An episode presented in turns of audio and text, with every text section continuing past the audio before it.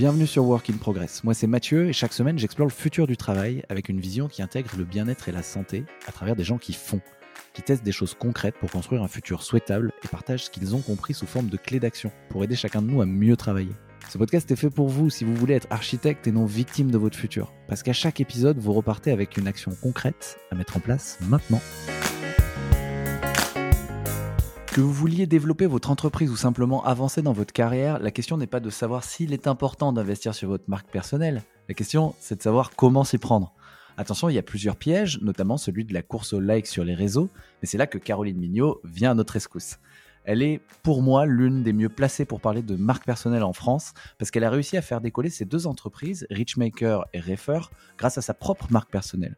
Sans parler de son podcast Marketing Square, qui est devenu une référence et dont je suis absolument fan. Avec Caroline, non seulement vous allez comprendre pourquoi c'est important d'investir sur votre marque personnelle dès aujourd'hui, mais aussi comment vous y mettre avec une grosse dose de motivation. Salut Caroline, bienvenue sur Work in Progress. Salut Mathieu, très heureuse de te retrouver aujourd'hui depuis le temps qu'on se connaît. Je suis vraiment ravi de t'accueillir ici pour parler euh, personal branding ou marque personnelle, euh, parce qu'on choisit pas notre époque euh, mais, aujourd'hui, c'est vrai qu'il y a une nécessité de s'autoproduire en permanence pour exister, pour faire du business, et tu le fais très bien. Euh, ce matin, tu as d'ailleurs sorti une punchline sur LinkedIn, on en parlait à l'instant, que j'ai adoré. Mieux vaut construire une marque autour de soi que de se construire autour d'une marque. Euh, je rappelle par exemple que votre profil LinkedIn apparaît en premier sur Google quand on vous cherche, donc c'est votre page de vente perso, autant contrôler un petit peu ce qu'il y a dessus donc voilà, à mon sens, c'est très important, euh, surtout quand on est euh, chef d'entreprise, entrepreneur, d'incarner son entreprise ou son produit et d'investir sur sa marque personnelle dès aujourd'hui. C'est un peu comme un asset qui nous suit euh, toute notre vie et qui va d'ailleurs résister à tous nos chamboulements pro. mais avant, je voulais te laisser te présenter, Caroline. Eh ben, bonjour Mathieu, ravi de te retrouver. Bonjour à tous tes auditeurs. Je m'appelle Caroline Mignot, je suis euh, entrepreneur dans la tech. J'ai lancé euh, une euh, web app qui s'appelle Richmaker, qui permet, qui permet aux marques et aux, créateurs de se connecter ensemble. Et l'idée, c'est de développer l'influence B2B. Donc, trouver par exemple des podcasts dans lesquels vous faire inviter, ou si vous êtes podcasteur, trouver des, invités pour votre podcast. Ça, c'est un exemple parmi tant d'autres. La deuxième plateforme que j'ai lancée, ça s'appelle Refer. C'est un SaaS qui permet de demander des mises en relation. Et l'idée, c'est qu'on va permettre aux gens d'utiliser le pouvoir de leur réseau pour pouvoir trouver euh, ce dont ils ont besoin pour euh, faire grandir leur business. Et mon troisième, euh, mon troisième grand projet, tu le connais, c'est mon podcast Marketing Square, qui est juste un gros hasard du destin. Je me suis dit, tiens, je vais faire un, challenge de 30 jours et je vais sortir un épisode par jour sur un podcast.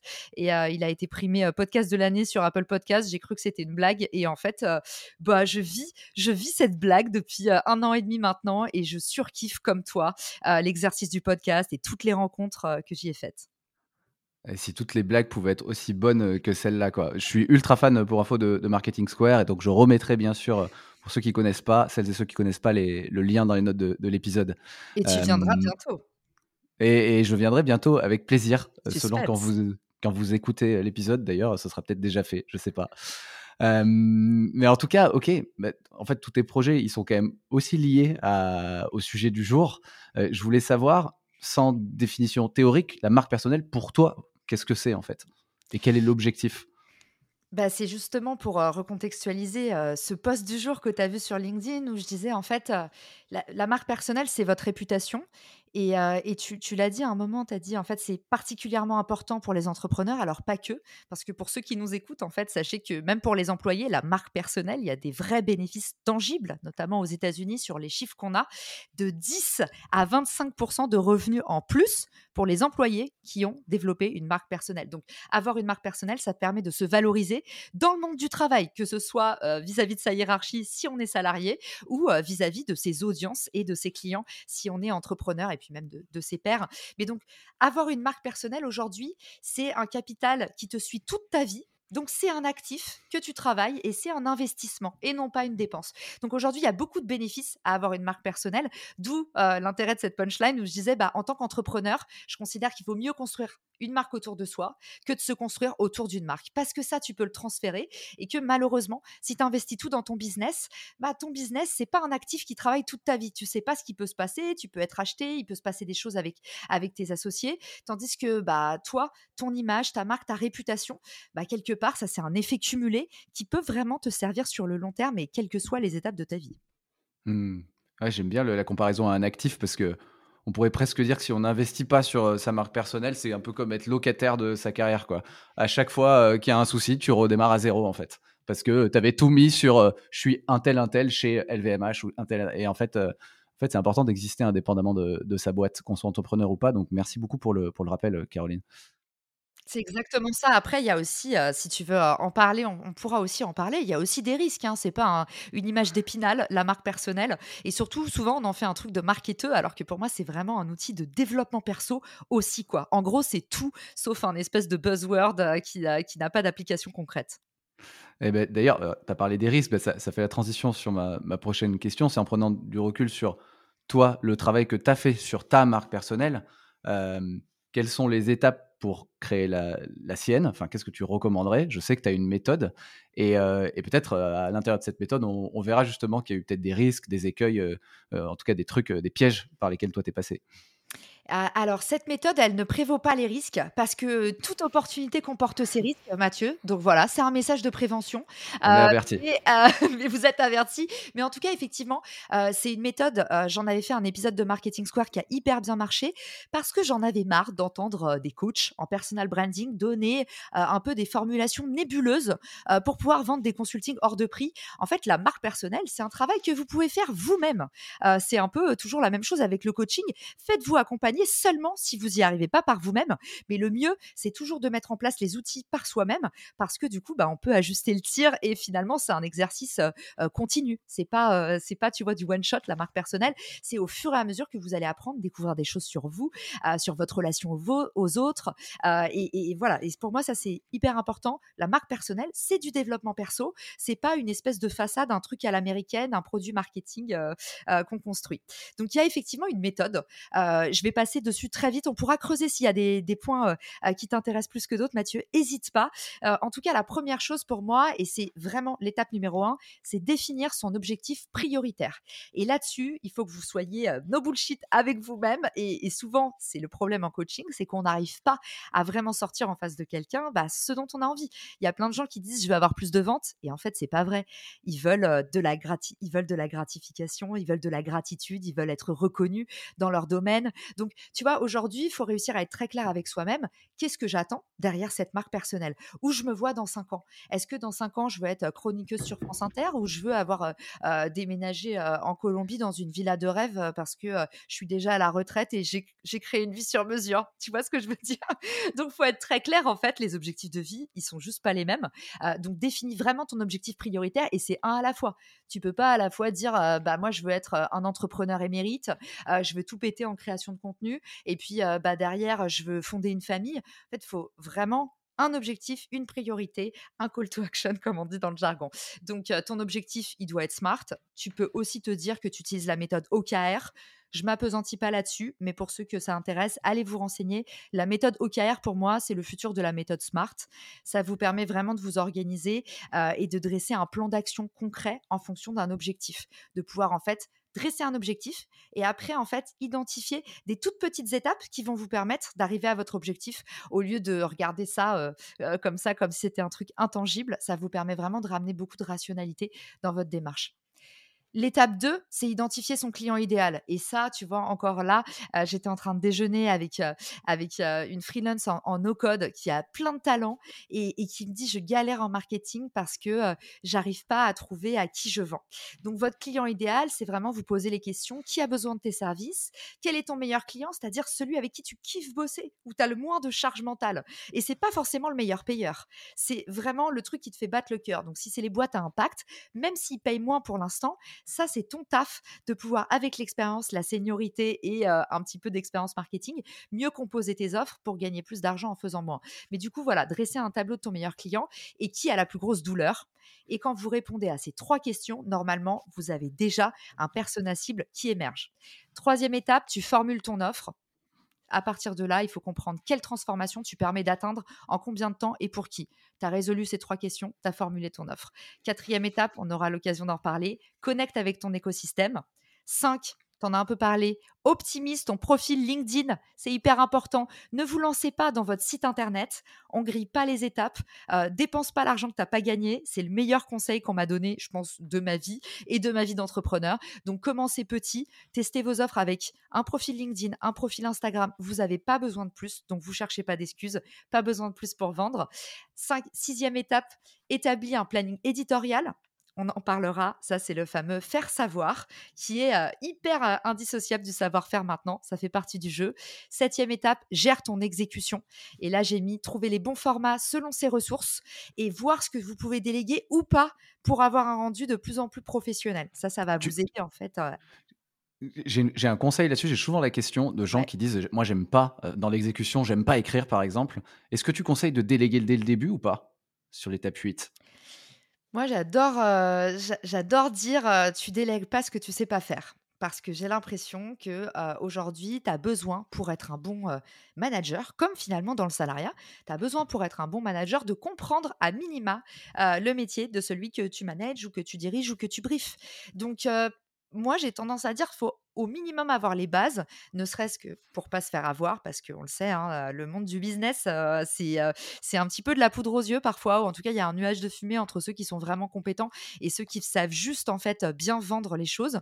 Donc, moi, j'ai tendance à dire on maîtrise un minimum, on commence à exécuter, on comprend les bases, on est capable d'analyser la charge horaire et puis bah, derrière, on arrive à sous-traiter comme il faut et même à bien accompagner. Tu vois, c'est vraiment sa responsabilité aussi à soi de bien briefer et bien comprendre en fait la réalité du métier. Mmh. merci Caroline. Je suis 100% d'accord. Ah, Mais j'ai tellement la question, ouais, j'ai tellement la question que voilà, maintenant je pourrais renvoyer vers euh, Caroline l'a quoi. Trop bien. Je ne sais pas si je fais figure d'autorité, mais en tout cas à ma petite échelle, euh, qui est travailler avec euh, avec beaucoup d'écosystèmes différents, c'est un petit peu un petit peu la, la, la, règle que je me fixe. donc ça, la partie exécution, bah elle est elle est à pas négliger et il faut, faut en parler aussi, Mathieu. Bah, la marque personnelle, c'est euh, c'est un métier d'opérationnel. Je vous l'ai dit tout à l'heure, c'est du contrôle continu. C'est pas du one shot, ça se délègue pas à des agences. La marque personnelle, vous avez intérêt à, l'incarner tout du long. Donc ça, c'était la septième étape. Huitième étape, audit en continu. On reste proche de sa data, on enlève ses œillères et on récolte du feedback au maximum. Ça t'en parlera peut-être dans ton podcast à un moment. C'est le fameux growth mindset et c'est vraiment un truc qui va vous servir toute votre vie. Et euh, je vous conseille un bouquin que j'adore pour, euh, pour cette partie-là. C'est Antifragile de euh, Nassim Tayeb. Honnêtement, genre, ce bouquin est incroyable et vous verrez euh, au terme de ce bouquin de quoi, de quoi on parle dans Work in Progress et à quoi va ressembler le futur du travail si on se démerde bien. Neuvième étape, suivre ses statistiques. Et ça, c'est vraiment ce qui ne se mesure pas ne s'améliore pas. Donc euh, oui, on audite en continu, on se rapproche de ses auditeurs si on a un podcast par exemple. Et puis bah, derrière, suivre ses stats, c'est aussi bah, comprendre où on en est par rapport à la complétion de ses objectifs, de ce qu'on s'est fixé. Et dixième étape, Mathieu, évidemment, tester des nouvelles choses en permanence. J'ai appelé ça n'aie pas peur. Et c'est pas euh, impensif que de le dire. Il faut réussir tout le temps à sortir du bois et, euh, et, à, et à, vaincre ses propres paradoxes. Euh, on est déjà sur une sacrée masterclass. Merci beaucoup, Caroline, pour ces, pour ce mini cours en 10 étapes qui est hyper concret, hyper actionnable. Euh, on pourrait presque arrêter l'épisode ici. Ah mais, mais, non, mais, non, mais non, mais ouais. ah non, c'est parfait. En plus, je t'ai coupé une fois, mais, mais c'est super précieux ce que tu nous dis. Et du coup, euh, moi, j'ai une question qui me venait, parce que ces, étapes-là, tu les as certainement définies aussi a posteriori, à partir de ce que toi, tu as vécu. Toi, de manière délibérée, vu qu'on parle d'un actif, ça fait combien de temps que tu bosses sur ta marque personnelle? Qui aujourd'hui fonctionne plutôt bien en plus alors, merci. ça fait combien de temps que je bosse dessus? En fait, quand je suis devenue, je, vous la fais rapide. Je, je vais pas, vais pas m'étaler sur ma vie, mais il y a un élément de contexte qui est hyper important à comprendre, c'est que moi j'ai tout perdu du jour au lendemain. en fait, on m'a, on m'a débauché pour un job de rêve aux US où je je travaillais depuis 8 ans. Donc, je suis partie à 21 ans. J'ai jamais travaillé en France à part un an d'alternance. Et je suis partie à New York et j'ai fait toute ma carrière là-bas. Et en fait, au bout d'un moment, on m'a fait signer un job de rêve. J'étais hyper contente. Et, en fait, pendant les démarches de visa, mes employeurs ont changé d'avis. Et là, c'est patatras, euh, retour à la case départ parce que je suis en France et en fait, un lundi, euh, lundi matin, on m'appelle et on m'annonce qu'en fait, je vais rester en France au bout de 8 ans. Et là, euh, bah, c'est le moment où on s'est rencontrés, je crois, en soirée. en tout cas, pas loin, pas loin de ce moment-là où on avait fait la fête. Notre première rencontre, c'est hyper drôle. Et, et en fait, à, ce moment-là, je perds toute ma vie d'un coup et, et c'est vraiment le c'est le début de c'est le début de moi qui n'ai plus aucune ressource et c'est un truc très vrai on peut dire aussi qu'a posteriori, puisque tu en parles des choses qu'on dit avec le recul, c'est en fait, c'est dans les moments où vous avez le moins de sécurité que vous allez être le meilleur. C'est un peu la méthode dos au mur. En fait, à ce moment-là, je perds tout. J'ai pas de réseau en France. Euh, je cherche du boulot. J'ai jamais travaillé en France. Euh, je connais pas le marché français alors que je suis marketeuse. Donc, en fait, avoir travaillé aux États-Unis, tout le monde dit ça ouvre des portes. Sauf que c'est quand même des marchés qui sont différents et je vais vous dire, ça enferme aussi. En tout cas, moi, on m'a beaucoup dit que j'allais pas être adaptée. Et même dans ma façon de travailler, j'étais euh, un ovni quand je suis rentrée. Et, du coup, Mathieu, mon exutoire, ça a été de commencer en fait à me refaire un réseau sur LinkedIn. Et ma marque personnelle, du coup, ça a été une thérapie, mais vraiment une thérapie. Hein. j'ai réussi à, reconnecter avec des gens parce que je te dis, en fait, je me suis sentie complètement décalée, complètement inadaptée. Et, j'ai passé des entretiens où on m'a un peu boxé en plus parce que j'étais à un niveau de seniorité, tu vois, 10 ans dans le growth, je me suis retrouvée à des postes assez élevés en France, avec pas du tout la culture des entretiens où en fait on te prend pour un punching ball. Les mecs me disaient, oui, tu vas voir, Serge, il est pas commode, mais il va, il va chercher à voir ce que tu as dans le ventre. Et en fait, les États-Unis, c'est quand même une culture assez douce, mine de rien. Et quand je suis arrivée en France et que j'ai cherché du boulot, je me suis fait éclater la tête. Mais vraiment, je, je me disais, mais c'est d'une violence. Les entretiens que je passais, on me faisait pas sentir bien, on me poussait dans mes retranchements, on me disait, ah, mais vous êtes touche à tout, mais alors touche à tout, touche à rien, vous savez ce qu'on dit. Et je me disais, oh là là, mais où je suis, quoi. L'enfer sur Terre, quoi. Voilà. Et LinkedIn, ça a été ma bouffée d'air frais où j'ai commencé à parler de partenariat, j'ai commencé à raconter un peu ce que je, je vivais et j'ai commencé à faire du building public au moment où en fait LinkedIn c'était encore un truc pour chercher du boulot et je me souviens que mon mec de l'époque me disait mais Caro t'ajoutes n'importe qui sur LinkedIn. Il me voyait de répondre aux invitations et j'acceptais tout le monde parce que j'étais une des seules à poster donc ça marchait vachement bien et j'avais plein de demandes d'invitation et il me disait mais c'est pas du tout comme ça que ça fonctionne LinkedIn t'as rien compris. Tu vois c'était l'époque où LinkedIn pour les gens c'était vraiment comme Facebook mais pour tes collègues de bureau quoi. Ouais, ouais, ouais. Et donc ça, on parle de ça, c'était il y a 4 ans déjà Trois ans, ouais, ouais, trois ans. sais, trois ans. Ok. Ouais, j'ai commencé à bosser. J'avais pas encore lancé ma boîte, mais j'ai commencé à me dire, en fait, j'ai utilisé LinkedIn pour trouver du boulot dans un premier temps et pour me refaire un réseau pro. Ok, ok. J'essaie juste de, de, donner cette dimension de temps parce que pour celles ou ceux qui nous écoutent et qui voudraient investir sur leur marque personnelle, à la fois qui se décourage pas et à la fois quand même se dire que toi, tu as construit tout ça, ça a pris du temps, tu as démarré comme tout le monde euh, à ouvrir les réseaux sociaux, à partir de pas grand-chose, à ajouter des gens et, euh, euh, et, tout le monde est passé par là en fait c'est juillet. Je, retrouve les dates du coup par souci d'exhaustivité parce qu'on a notre Stéphane Bern du podcast en face. Maintenant, j'ai la pression. Pour retrouver les dates exactes, du coup, juin 2020, je me suis pris euh, le coup de bambou euh, de ma vie. Et euh, donc, c'est là où on m'a annoncé Ah, mais en fait, tu repars pas. commence à vivre en France?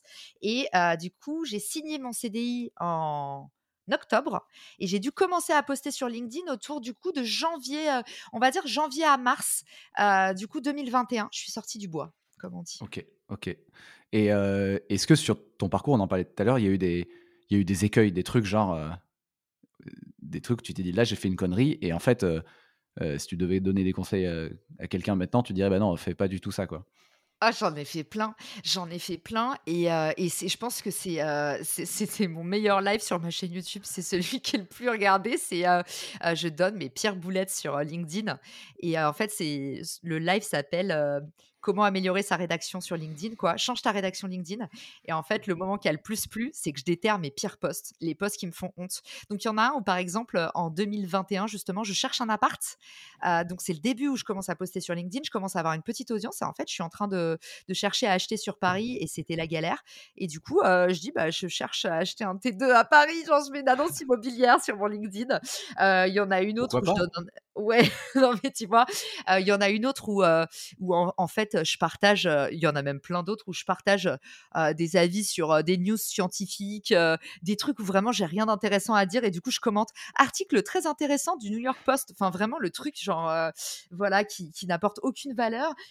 j'ai eu ma période emoji euh, où on, avait l'impression qu'en fait j'utilisais un clavier spécial euh, pour les personnes qui ont des euh, qui, qui, ont des handicaps. Et du coup genre moi mon handicap c'était que j'arrive pas à lire les lettres. Je vois que des emojis du coup je mais parlais tu donnais des fleurs. Je me non, mais tu donnais des fleurs.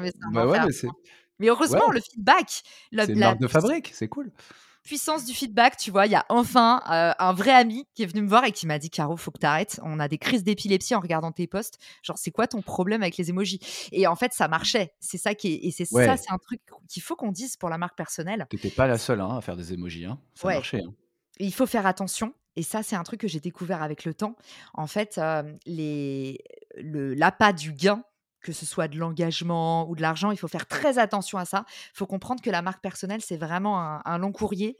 Et du coup, faut faire gaffe parce qu'en fait, souvent, avec l'appât du gain, vous ruinez votre réputation. Et c'est un truc que, tu vois, moi, j'ai pas bien géré au début, c'est que j'ai mis vraiment des dingueries et je me suis dit avec le temps, vas-y, laisse tes casseroles parce que tu sais quoi, c'est le meilleur moyen de regarder d'où tu viens. Euh, quand tu as des petits moments de déprime et quand tu te dis, ah, et euh, eh ben en fait, je regarde, tu vois, ce que je postais il y a un an et demi et je me dis, ah, bah, j'ai quand même progressé, quoi. ok, ça, a cet intérêt-là et surtout, euh, et surtout, enfin après, je partage pas mal le fait que si t'as pas un peu honte de ce que t'as fait au début, c'est que as, passé trop de temps avant de t'y mettre, tu vois? Enfin, il y a un moment, euh, le but c'est de s'y mettre. Euh, moi, je fais des trucs pourris, enfin même, maintenant, hein, enfin moi, je me prends pas pour enfin, pour plus, plus que je ne suis, franchement, je, je, fais des posts pourris, mais je, suis, je me dis, l'important, c'est que je, ce que je poste soit au moins un, minima important pour moi. Et tant pis si ça floppe, quoi. C'est Red euh Hoffman qui disait si vous n'avez pas honte de votre premier produit, c'est que vous l'avez sorti trop tard. Et le mec a quand même lancé LinkedIn, qu'on adore tous les deux. Donc, il avait du flair.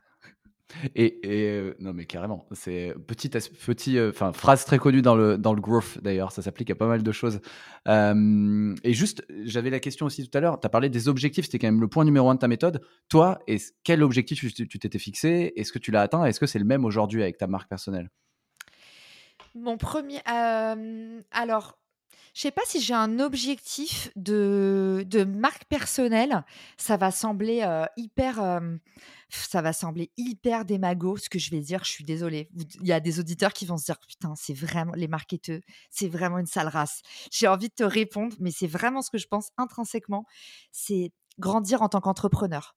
Moi, le plus gros challenge que j'avais, personnel et professionnel, Mathieu, c'est que je viens d'une famille, mes deux parents, ils sont fonctionnaires j'ai un background sciences humaines. J'ai pas fait ni d'école de commerce, ni d'école de, d'ingénieur.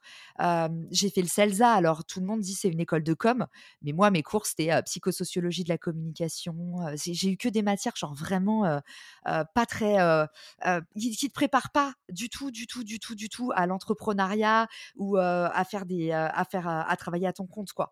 Et, et le gros challenge pour moi, c'est que quand je suis devenue entrepreneur, ça m'est arrivé parce que j'ai pas eu le choix. Si j'avais pu rester salarié et même encore maintenant, hein, moi il y a plein de choses que je kiffe dans le salariat. J'ai jamais rêvé d'être mon propre patron. J'adore avoir un patron et, et, franchement je trouve que ça apporte des bénéfices sur plein plein de choses. Notamment j'ai un problème pour prendre des décisions, donc je gagnais beaucoup de temps quand j'avais quelqu'un au-dessus de moi, vraiment. Mais je vais te dire le le truc que j'ai ressenti, le plus gros handicap que j'ai eu, Mathieu, c'est justement que j'avais pas de réseau. Et j'ai bien vu, dès que je suis arrivée dans l'entrepreneuriat, je me suis dit, ah putain, c'est, tu vois, c'était mon point fort. Je faisais des partenariats à New York pendant huit ans et mon point fort, ça a toujours été mon carnet d'adresses, ma capacité à relier les gens. Et là, j'arrive en France, je pars de zéro et je me dis, putain, en fait, je sais rien faire à part ça. C'est-à-dire que mon truc à moi, c'est que je suis très forte pour créer des synergies entre les gens. Mais si j'ai pas de réseau, si je suis pas au contact des autres, il se passe rien, il n'y a pas de magie. Et du coup, c'est mon premier objectif de marque personnelle. Et je vous jure que ce que je vous dis, ça, ça vient vraiment du cœur. Ça a été de grandir en tant qu'entrepreneur et me reconstruire en fait un réseau. Ça veut dire quoi? Ça veut dire des amis, de, l'affection, ça veut dire des compétences, une meilleure compréhension du marché. c'est tout ça qui me manquait en fait, pour de vrai. Ok, ok. Pas des likes, pas des abonnés, tu vois? Je regardais pas du tout ça le, piège, bah ouais, le piège du, personal branding. Donc justement, je trouve que c'est assez facile de, notamment si on prend juste LinkedIn, mais même ailleurs, de tomber dans le piège un peu de la fame. Tu vois, je recherche à être à être connu parce que j'aime bien les likes et donc plus j'ai je vais associer un peu le taf que je fais au nombre de likes que j'ai, au nombre de retours. Et ça, c'est ça peut être un gros piège. Néanmoins, c'est quand même important euh, quand on a un business de se dire bah si je produis des contenus, il faut qu'ils soient vus. Donc la question que je voulais te poser, c'est toi quel équilibre tu recommandes, en tout cas tu t'appliques euh, entre le faire savoir et le savoir-faire, parce qu'il y a un temps pour tout, tu vois. alors, moi, un truc que je dis tout le temps dans la production de contenu, et on est tous les deux là-dedans, donc n'hésite pas à, le challenger, c'est pas une vérité vraie, mais ce que je ressens dans la réalité de mon travail, c'est que mon effort, il se place à 80% sur la diffusion en fait, je fais 20% de création, 80% de diffusion. Et la sensation que j'ai aujourd'hui pour être dans cette économie de la création, avec beaucoup, beaucoup d'amis maintenant qui sont des créateurs ou des entrepreneurs, si tant est qu'on puisse encore faire la distinction, c'est vraiment le sentiment que toute la difficulté est dans la diffusion. Et qu'au final, le faire savoir, maintenant, on n'a plus d'excuses le faire savoir, en fait, on a tous accès à l'information. On a même maintenant des outils d'intelligence artificielle qui deviennent des assistants virtuels de choix pour nous aider justement bah, à mieux structurer notre pensée. Et, et par contre, le truc qu'on n'a pas encore craqué, c'est la diffusion. Parce que la diffusion, pour le coup, c'est le savoir-faire, pour moi, que les gens ont le plus de mal à obtenir. Mmh et c'est un travail de fourmi et c'est aussi, pour moi, je trouve un travail du cœur parce que créer une communauté et pas une audience, c'est être capable de faire le don de soi, de laisser la place aux autres. donc c'est faut être capable d'aimer. Et ça, pour l'instant, les intelligences artificielles n'ont pas prouvé, tu vois. Mais c'est, je pense que ce que les gens vont rechercher chez un créateur, donc ce qui fait que on a de la distribution, donc du faire savoir, c'est le pouvoir du cœur en fait. C'est comment tu fais se sentir les gens. Et ça, ça n'a rien à voir finalement avec, tu vois, les compétences que tu as acquis, tout ça. C'est comment tu es capable de pousser les autres, de redistribuer la lumière, de, de donner et de faire avancer, de créer les déclics chez les autres, quoi. C'est ma mmh. sensation, en tout cas dans ce truc-là. Donc l'équilibre à trouver, pour moi, c'est que évidemment, il faut se former en continu, mais en termes d'effort, il faut vraiment mettre le paquet sur la distribution parce que c'est là où aujourd'hui, en fait, il y a une vraie, il y a un vrai enjeu. Tout le monde sait créer du mmh. contenu aujourd'hui. Tout le monde. Et, on a tous les outils pour créer du contenu semi-pro avec des canevas, avec des filmiques, avec tous les outils qu'on a maintenant et le pouvoir de l'intelligence artificielle. On peut créer, mais diffuser, c'est un truc, c'est encore un challenge c'est presque une bonne nouvelle. Hein. Il y a quand même des choses encore qui ne sont pas remplacées par l'intelligence artificielle. Euh, ah voilà, il faut faire appel aux, émotions, il faut faire appel à l'humour. Euh, et donc, euh, et donc d'un côté, je trouve ça cool. je trouve ça cool. 80, j'adore ton chiffre, 80% de diffusion, 20% de création. moi, j'avoue que j'en suis pas là, mais je challenge pas. Je pense que c'est chacun sa vérité, et surtout chacun le moment, chacun son moment. Je pense que ça dépend d'où tu en es comme, enfin moi, dans mon expérience, comme je sais que ce qui est important, c'est de maintenir une fréquence aussi, c'est-à-dire de, se mettre à produire et diffuser du contenu, mais de pas perdre, de protéger une certaine fréquence. bah, si au début c'est moins, enfin si quelqu'un veut se lancer et, a moins l'habitude, je lui recommanderais peut-être de mettre un peu moins sur la diffusion, de créer un peu moins et, enfin peut-être de soigner plus ses contenus au début et de mettre un peu moins sur la, sur la diffusion et, petit à petit de bouger le curseur. mais peut-être que je me trompe. Hein. Donc super intéressant d'avoir ton point de vue. Je connais, je connais beaucoup de de personnes qui ont énormément de talent, énormément de choses à dire, mais en fait, ils n'arrivent pas à le marketer et et du coup, ils n'ont pas de diffusion, pas de bouche à oreille et aussi pas d'engagement. Parce que si tu laisses pas la place aux autres, tu as beau être un expert, si les gens ne ne s'approprient pas ce que tu dis parce que tu as réussi à parler leur langage et tu as réussi à créer le déclic chez eux, bah, ça reste comme un prof. En fait, tu sais, tu as, des, des profs, vous voyez, quand on est au, lycée, en fait, il y a des profs, c'est des génies, mais en fait, ils n'arrivent pas à partager. En fait, c'est exactement cette métaphore-là. On met le doigt sur, sur ce truc-là de, en fait, pas tout le monde n'est capable d'être pédagogue et c'est ça le faire savoir. C'est pas un truc débile de faire des vidéos facecam, c'est c'est comment tu arrives à créer, déclencher les émotions, chez les gens. Et tu vois, va utiliser ChatGPT pour faire de l'humour, pour faire une blague, fais-lui faire des jeux de mots. Vous allez voir, c'est un truc de malade. L'humain sera jamais remplacé, en tout cas pour l'instant, avec ce qu'on a. si, si, vous faites les tests, vous, allez rigoler parce que c'est vraiment, c'est un truc qu'on ne peut pas remplacer pour l'instant. Ok. Même. Ouais, merci pour, pour, le partage. Tu, parlais justement des, des outils. moi, j'avais une, encore une CEO au téléphone cette semaine qui me disait que pour elle, LinkedIn, c'est comme une montagne devant elle parce qu'elle elle sait qu'elle devrait y être, mais elle n'a pas le temps. Toi, comment tu t'organises? Est-ce que tu as des outils pour aller plus vite? Parce qu'en plus, tu es présente sur plein de réseaux sociaux, pas du tout que sur LinkedIn, sur, sur beaucoup de plateformes. Des outils pour aller plus vite, c'est euh, bah, ça, j'en parle dans un de mes épisodes. Ça s'appelle la Big Rock Theory. Euh, en fait, je, je, j'ai créé une boucle de contenu. On appelle ça dans le jargon les growth loops. Et en fait, je, je crée beaucoup de contenu à partir d'une seule thématique. Je vous donne un exemple tout bête de boucle de croissance pour que ce soit plus concret. en fait, je vais faire un post LinkedIn qui cartonne. Mon post LinkedIn, du coup, je vais en faire un épisode de podcast. Mon épisode de podcast, je vais en faire un live.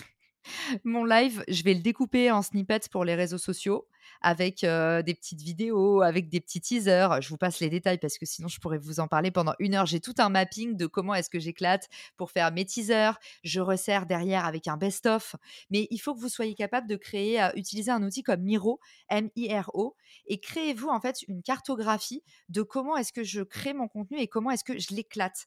Et, et la Big Rock Theory, en fait, ça raconte ça. C'est vous avez un gros contenu un contenu long et à partir de ça, vous allez en faire plein de petits morceaux. Et ça, ça va donner en fait des gens qui viennent voir en disant mais comment tu fais rentrer tout ça dans une journée? Et derrière, en fait, moi j'ai peut-être, tu vois, une, bah là avec le podcast 2, mais deux thématiques par semaine. Mais derrière, j'en fais plein de contenus et j'ai trouvé plein d'idées malines pour les redistribuer sans que ça soit du dupliqué ou du réchauffé.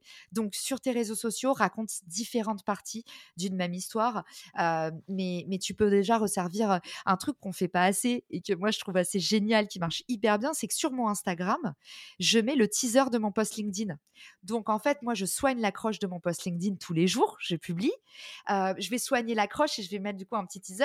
Je prends un screenshot de ça, ça me prend une seconde et je le mets sur Insta avec un petit call to action, un appel à l'action où je dis, euh, tu vois, je vais prendre l'exemple de mon post du jour comme ça, je vous fais, je vous raconte un peu comment ça fonctionne.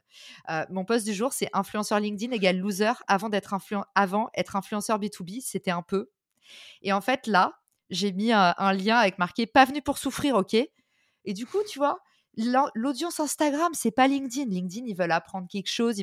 L'audience, euh, euh, l'audience Instagram, ils sont plus là. Ils ont besoin que tu aies de la dérision, que tu te prennes pas au sérieux. Donc en fait, quand tu redistribues tes, euh, quand tu redistribues tes posts comme ça, mais en fait, peut-être que je vais faire, je sais pas, une cinquantaine de clics seulement.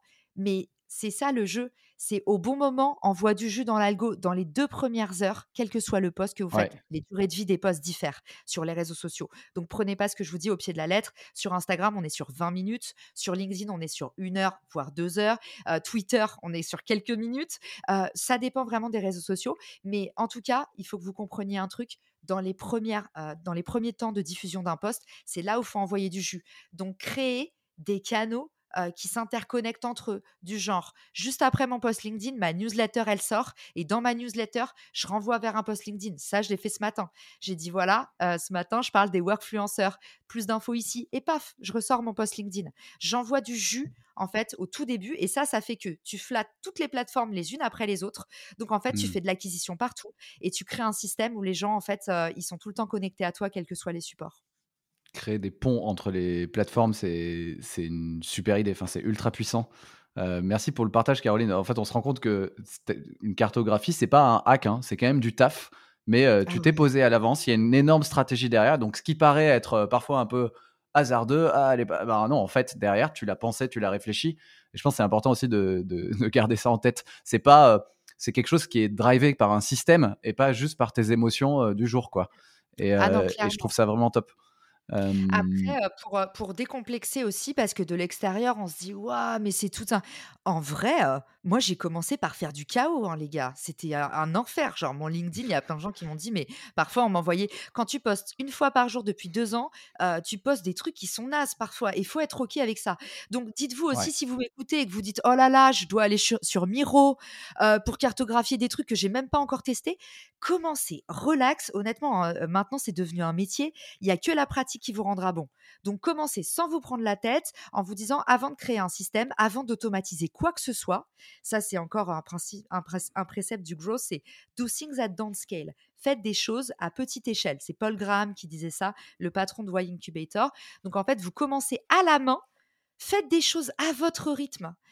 Et ensuite, une fois que vous avez craqué des trucs qui fonctionnent, vous en faites un système. Mais c'est dans cet ordre-là. Donc, vous alourdissez pas et vous mettez pas des complexes avec toute cette, cette sémantique et cette chimie et cette mécanique. Commencez comme vous pouvez par dérisquer des hypothèses, faites des choses, mettez-vous en action et les choses bougeront autour de vous. Mmh. c'est top. Merci beaucoup pour, tous les, pour tout le, le partage, Caroline. Je vois que l'heure tourne et j'ai absolument quand même envie de te, un, de te lâcher à l'heure, mais surtout de te poser. Euh, il y a deux questions que je voulais absolument te poser. Euh, tu as lancé il n'y a pas longtemps euh, un canal assez drôle d'ailleurs, LinkedIn. je ne sais pas si tu prononces comme ça, mais en gros, tous les messages pépites que tu reçois. Et, c'est vrai qu'on reçoit tous, et de plus en plus quand tu quand as une grosse audience comme, comme toi, des messages un peu gênants, des, des, des, des gens qui cherchent à profiter, à abuser. Et je voulais savoir comment toi, tu gérais justement toutes les réponses en attente et à l'intérieur de toutes ces sollicitations, comment tu identifies les profiteurs ou les abuseurs? Parce que c'est chaud de dire non aussi, tu vois, dans sa marque personnelle, si tu dis non tout le temps, bah, ah c'est toujours un peu l'équilibre, quoi. Ouais, et puis c'est aussi ça, dans, dans marque personnelle, tu vois, il y a toujours un côté pédant, un peu élitiste qui, dérange. C'est pour ça que je vous dis toujours, c'est du développement perso et c'est pas, genre, le voyez pas comme euh, euh, une façade marketing, c'est qu'en fait, euh, faut, faut jamais oublier, quand tu as une marque personnelle, entre guillemets, ou juste de l'audience, faut jamais oublier d'où tu viens. Et surtout, c'est que LinkedIn. Tu vois, ceux qui sont là, qui se laissent griser par quelques likes, je me dis, waouh, c'est dangereux. Et tu sais, c'est ce truc, ce sociotype des gens qui supportent mal le pouvoir. Tu les as en école quand ils sont dans les BDE, euh, tu les as dans la vie pro parce qu'ils ont été promus managers. En fait, il y a toujours des gens qui commencent à genre faire des dingueries juste parce qu'on leur donne un peu de pouvoir. Et ça, je me dis toujours, genre, si tu commences à te laisser griser à ce stade parce que, genre, tu as une belle marque perso ou tu as du succès sur les réseaux sociaux, tu es mal barré dans la vie parce que, tu vois, moi, j'espère que on aura bien plus que ça dans nos vies que des likes sur les réseaux sociaux ou une marque personnelle. J'espère qu'on va vraiment faire genre des trucs de ouf, tu vois, des trucs plus qui traduisent plus que juste avoir une audience sur les réseaux sociaux. Et, je pense que pour moi, la façon, ma façon de résister aux, comme tu dis, les profiteurs, les abuseurs, c'est déjà pas les mettre dans cette case-là. Parce que, en fait, si tu te dis, et tu vois, ta carte, c'est ton territoire. Ça m'a fait beaucoup avancer dans la vie et particulièrement les réseaux sociaux. Tu as beaucoup de relations sociales. Donc, il faut absolument se faire accompagner parce que honnêtement, c'est un truc, tu peux facilement faire des burn-out. Je vois plein, dans les créateurs, il y en a plein qui vrillent. Hein. Et il faut vraiment faire il faut accepter quand tu deviens entrepreneur ou créateur que tu as beaucoup d'interactions sociales. Il faut, accepter que ça marche moins bien qu'avant parce que comme tu vis tout démesurément, en fait, au lieu d'avoir 10 interactions dans la journée, tu en as 100. Donc forcément, tu as l'impression que tout va mal parce que tu as beaucoup plus de ratés qu'avant. Mais c'est juste proportionnel en fait euh, à ta somme d'interactions. Donc, un, il faut réussir à dire que... Euh, les gens sont pas des profiteurs ou des abuseurs il faut réussir à dire ok en fait moi à un moment j'ai peut-être été le mal poli de quelqu'un. Et quand, euh, quand tu cherches une opportunité, moi, un truc que me disent souvent les mecs qui abusent, justement, ils me disent Ah, bah, je voulais la, je voulais la tenter au cas où. Moi, ma spécialité, c'est qu'il y a plein de gens qui se font des trucs concurrents à Richmaker, par exemple, et qui me contactent en disant Oui, j'ai une plateforme qui met en relation des marques et des créateurs. Je pense que ce serait top pour ton audience que tu parles de ma marque.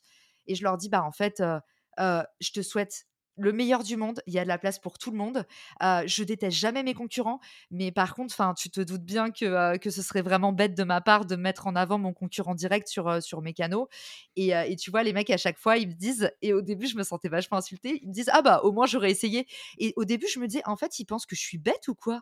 Ils pensent que parce que je suis nana ou parce que je me disais, ça veut dire quoi? Plus c'est gros, plus ça passe. Ça veut dire quoi quand les gens te disent ça? Ça veut dire que. Et en fait, avec le temps j'essaye de mettre plus d'amour dans mon cœur et de me dire voilà, il faut il faut qu'il en reste pour les autres il faut pas voir les choses comme ça. Et je pense que votre façon à vous de vous protéger de ça, la meilleure façon de vous protéger, c'est surtout pas vous fier à vos perceptions et vous allez vous sentir attaqué, vous allez vous sentir abusé en permanence, comme les journalistes. Toute la journée, on leur fait des sourires et tu sais, au bout d'un moment, dès qu'ils donnent l'heure à quelqu'un, on leur dit Ah, je peux passer sur BFM. Enfin, mes copines journalistes, c'est un enfer aussi, tu vois. T'as plus de relation vraie avec les gens. Moi, j'ai pareil avec le podcast. Les gens, ils sont trop gentils. Au bout de deux secondes, ils me disent Ah, d'ailleurs, j'aimerais bien faire un épisode. Et je me dis Ah, bon, bah voilà. Mais il faut réussir à se dire Moi, à un moment, quand j'ai rencontré quelqu'un qui présentait une opportunité parce que j'étais jeune, parce que j'étais maladroite, parce que j'avais pas d'empathie. Et ben en fait, j'ai été cette personne qui genre trop rapidement demande un service et, et blesse ou tu vois. Donc voilà, j'ai pas de meilleur, j'ai pas de meilleur hack que celui-là, changer sa perception. Je pense que ça permet vraiment de se protéger et et je sais pas et après il y en a plein qui disent qui répondent pas du tout en mode: «Ils méritent pas mon énergie». Moi, j'aime bien quand même répondre aux gens. J'essaye toujours d'être cash, même si ça plaît pas. Heu, j'essaye de d'expliquer toujours la raison. Voilà, quand c'est des compétiteurs, je leur mets pas un vu. Je leur dis: «Bah, je serais bête d'accepter, j'espère que tu comprends». Un petit mot gentil et puis, bah, quand les gens ils me traitent mal, je leur Mmh. dis: «Bah, écoute, heu, tu vois, quand tu es influenceur, il y a pas longtemps, on m'a fait encore une dinguerie. Une nana, elle me dit: «J'ai du mal à vendre mes places pour mon événement». Et je lui dis: «Bah, écoute, si j'interviens pas dans ton événement, tu te doutes bien que tu fais payer des places. C'est des conférences privées.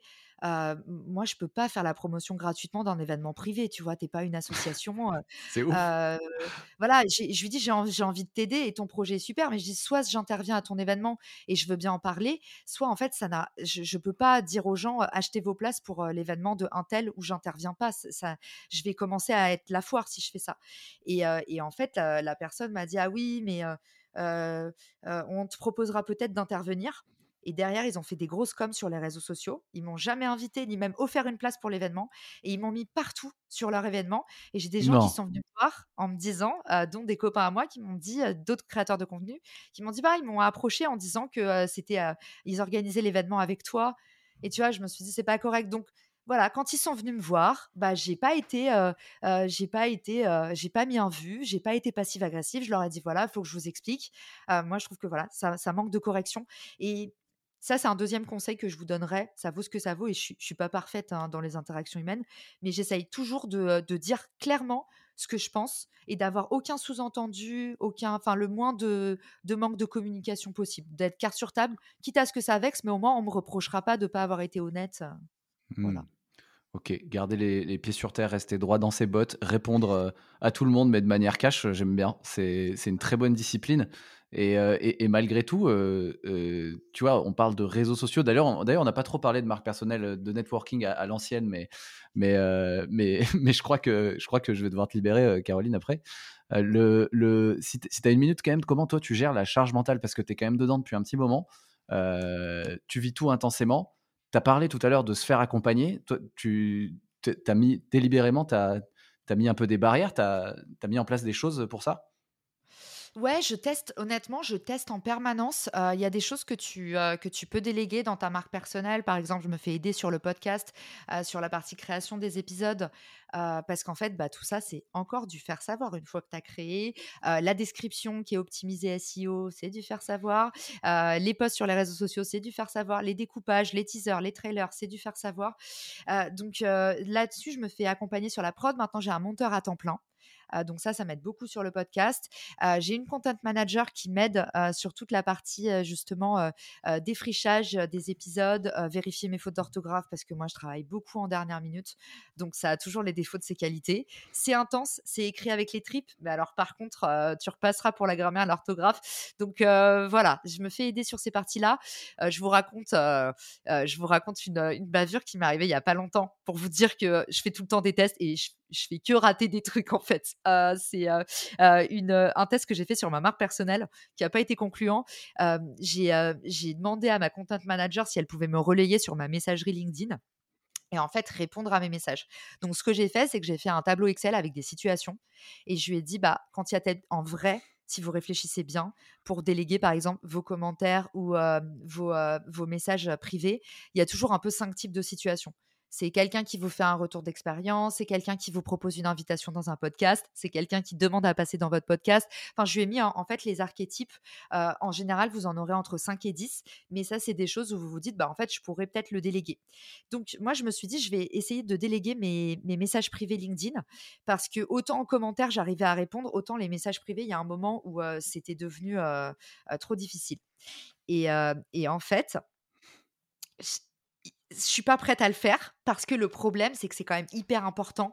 Heu, vos MP et vos commentaires, c'est quand même, heu, il suffit que vous fassiez une bavure et heu et potentiellement, ça vexe quelqu'un ou ça casse une relation, donc faut vraiment faire attention et et du coup, j'ai chargé, Loane, ma content manager, avec un brief précis. J'ai essayé de bien l'encadrer et il se trouve que j'ai retrouvé un message, où il y a quelqu'un qui me, il y a quelqu'un qui me demande, en gros de passer, de de passer dans son podcast Et, et du coup, j'ai un calendrier prévu pour ça, où du coup, je dis, bah voilà, tu peux prendre rendez-vous ici, tout ça. Et Loane a, voulu mettre un truc sympathique mais comme quoi, en fait, personne n'est vous mieux que vous. Donc, donc, faut faire attention. Du coup, elle a répondu à la personne Coucou, alors en ce moment, j'ai un planning de dingue avec un smiley qui tire la langue. et du coup, tout ce que je peux te proposer, c'est ça. Et là, je me suis dit Waouh, en fait, tu vois, là où c'est difficile, c'est qu'en fait, derrière, ça dépend vraiment des perceptions. Mais moi, en fait, ma perception, c'est que jamais j'aurais écrit j'ai un planning de dingue parce que je trouve que ça te met en position haute par rapport à ceux qui t'écrivent et c'est hyper bizarre de parler de soi comme ça. Et à côté de ça, chacun a une perception différente. Et tu vois, Loane, elle m'a dit ah bah non, je trouve ça rigolo et tout. Donc voilà, il y a des choses que vous pouvez déléguer et en, vrai, vous placez le curseur comme vous le pouvez et c'est ok de faire des tests et c'est ok de vous, euh, c'est ok de vous ramasser. Et donc là, je me suis dit, ah, il y a quelqu'un qui a pensé que j'étais mal poli, donc j'ai rajouté un petit message en disant coucou, euh, euh, je j'en remets une couche sur mon message d'avant. je serais vraiment ravie de passer dans ton podcast. J'ai trop hâte que tu répondes et que tu bookes ton créneau. En fait, voilà. Et c'est pas grave. Et je me suis dit bon bah il y a quelqu'un qui va penser que effectivement j'ai mis un un message je me la pète un peu, mais voilà, il n'y a rien qui est irréparable. Et je pense c'est pour ça il faut faire vos tests et, avancer en faisant. Caroline, depuis tout à l'heure, du coup, on parle quand même pas mal de LinkedIn, mais en fait, une marque personnelle, ça dépasse LinkedIn, ça dépasse les réseaux sociaux. Peut-être, on ne sait pas, dans cinq ans, LinkedIn n'existera plus, il y aura, quelque chose d'autre. Et surtout, c'est quand même ancré dans, dans, le réel, même si les réseaux sociaux font partie de notre réalité. Est-ce que toi, tu recommandes, d'un point de vue professionnel, d'autres canaux à explorer que LinkedIn? Et, ou le networking aussi à l'ancienne. Je sais que tu es, assez es ambassadrice là-dessus aussi de, de, de, tisser des liens dans le réel. À fond, évidemment que je recommande d'autres réseaux que LinkedIn. En vrai, il n'y a, aucune réponse toute faite. Et LinkedIn, je pense que c'est pas fait pour n'importe qui. Tu vois, là, il y a une ruée vers YouTube. YouTube, pour les podcasteurs, allez-y à fond, les gars. Hein. Je sais pas s'il y a des podcasteurs qui m'écoutent, mais le podcast vidéo, c'est le futur. Donc, faut vraiment y aller et mettez vos, mettez vos pions maintenant. je pense que LinkedIn, c'est vraiment pas fait pour tout le monde. C'est hyper top LinkedIn pour ceux qui vraiment veulent cultiver leur réseau professionnel, connecté avec des pairs et tout ce qui est prospection ça c'est canon. Mais tu vois, sur la partie création de contenu, évidemment que je vous dis TikTok et YouTube à fond. sur la partie, tu vois, pour tous ceux qui font du coaching ou qui potentiellement éditent du contenu et sont plus sur des, tu vois, des bootcamps pour les femmes, des, des choses comme ça, un ton beaucoup plus tribu communautaire bah, Instagram, Instagram à fond. tu vois, on parlait de Clotilde Dussoulier. Clotilde, sa grosse communauté, c'est Instagram et je pense qu'elle est très, elle est beaucoup plus dans la mouvance Instagram que LinkedIn. Donc, il y a pas de, tu vois, il y a, y a vraiment, je te ferai une réponse d'arracheur dedans en disant LinkedIn, c'est top pour tout le monde. cultivez votre monopole personnel. Si vous avez, si vous connaissez pas cette notion, allez regarder sur Google, c'est passionnant. Et pour tous ceux qui ont le syndrome de l'imposteur, renseignez-vous sur le monopole personnel parce que je pense que ça va vous faire gagner des années, des années de vie. Et, voilà, il n'y a pas un seul réseau, c'est comment est-ce que vous créez des synergies, comment est-ce que vous racontez différentes facettes d'une même histoire et, vous créez vos boucles de croissance pour pouvoir vous créer non pas une audience, mais une communauté, c'est-à-dire des gens qui parlent, qui échangent entre eux et, et l'effervescence qu'on veut tous atteindre. Merci beaucoup, Caroline. Je vais passer aux trois dernières questions. Euh, la première, c'est s'il y a un truc à retenir dans tout ce que tu nous as dit aujourd'hui. Bah évidemment, la, punchline euh, que tu as adorée. Euh, mieux vaut construire une marque autour de soi que de se construire autour d'une marque. Je pense que ça, c'est vraiment la, boucle de, de tout l'épisode. Et j'espère qu'au terme de l'épisode, vous avez compris pourquoi la marque personnelle, c'est pas juste un truc pour vendre des formations sponsorisées CPF, mais c'est un vrai, c'est un vrai outil de développement personnel. Yes, merci Caroline pour la punchline. Il y en a une autre aussi qui permet aussi de décomplexer un petit peu. Alors je sais pas si je vais bien la dire. Elle est de Paul Graham que tu as cité tout à l'heure. C'est il vaut mieux être aimé par 100 personnes que suivi par 1000 personnes qui t'aiment pas mmh trop quoi. Ouais c'est le début, le début d'une communauté, c'est toujours 10 quoi. Hein. Enfin, et si les gens t'aiment pas, bah, ça sert à rien.